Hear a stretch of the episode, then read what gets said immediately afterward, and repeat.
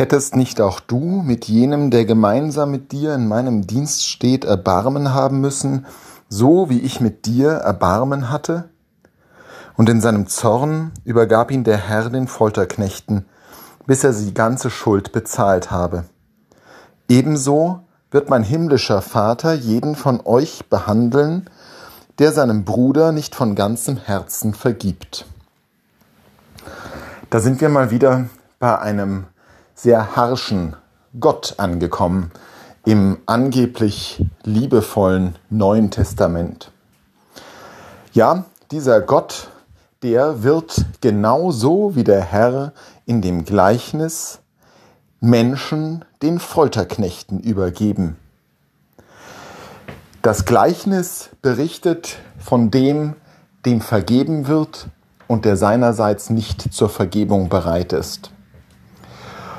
Und die Schärfe, mit der Jesus dieses Vergehen beurteilt, lässt darauf hindeuten, welche Schwere der Schuld er hier sieht.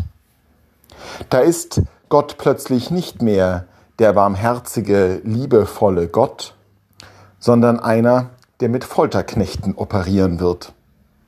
Warum? Weil der, der gesündigt hat, eine besonders schwere Schuld auf sich geladen hat. Und die Schuld, die hier im Raum steht, hat vielleicht etwas mit dem zu tun, was wir in der Schrift und dann auch in der geistlichen Tradition kennen, unter dem Begriff Sünde wider den Heiligen Geist. Die Sünde wider den Heiligen Geist ist etwas, das besonders scharf formuliert wird das kaum vergeben werden kann oder auch überhaupt nicht vergeben werden kann. Die Sünde wider den Heiligen Geist, das ist das Schlimmste, was ein Mensch tun kann. Und die Sünde wider den Heiligen Geist ist vielleicht auch etwas, dem wir hier in dem Gleichnis begegnen. Denn das, was dem Knecht widerfährt durch seinen Herrn, der ihm all seine Schulden vergibt, seine gigantisch angehäuften riesigen Schulden mit einem Federstrich weg vom Tisch räumt. Die Schuld, die der Mann auf sich lädt, ist, dass er es dem Herrn nicht nachtut, dass er nicht, wie auch sein Herr, bereit ist zu vergessen und zu vergeben, obwohl es sich bei der Schuld, die ihm zusteht, um etwas viel Banaleres handelt. Das heißt, er will nicht so sein wie sein Herr. Und das ist ja geradezu schon etwas eigenartig, dass das eine Schuld sein soll, wo doch die Ursünde des Menschen ist, dass er so sein will wie Gott. Und doch zeigt sich daran eben, in welcher Form Gott sich von uns erwartet, dass wir sind wie er.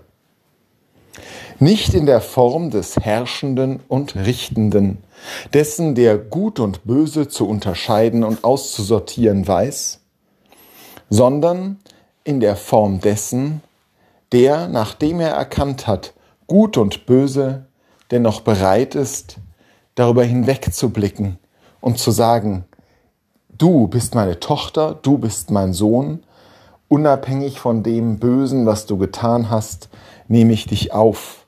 Bin ich bereit, dir zu vergeben? Bin ich bereit, dein Leben wieder in Ordnung zu rücken vor meinem Angesicht?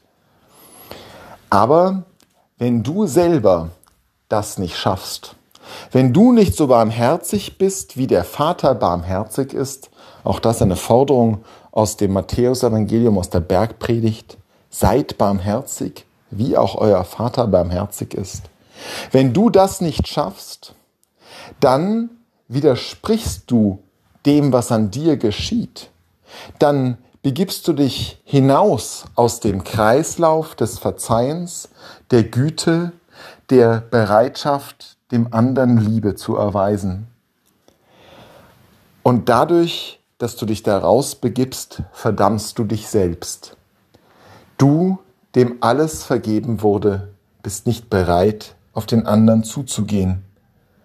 Und die logische Konsequenz daraus sind die Folterknechte. Du hast das über dich selbst gebracht, indem du das Band, was Gott zu dir erweitert hat, durchgeschnitten hast und das Vorbild, was er dir gegeben hat, bewusst abgelehnt hast. Das ist die Sünde wider den Heiligen Geist.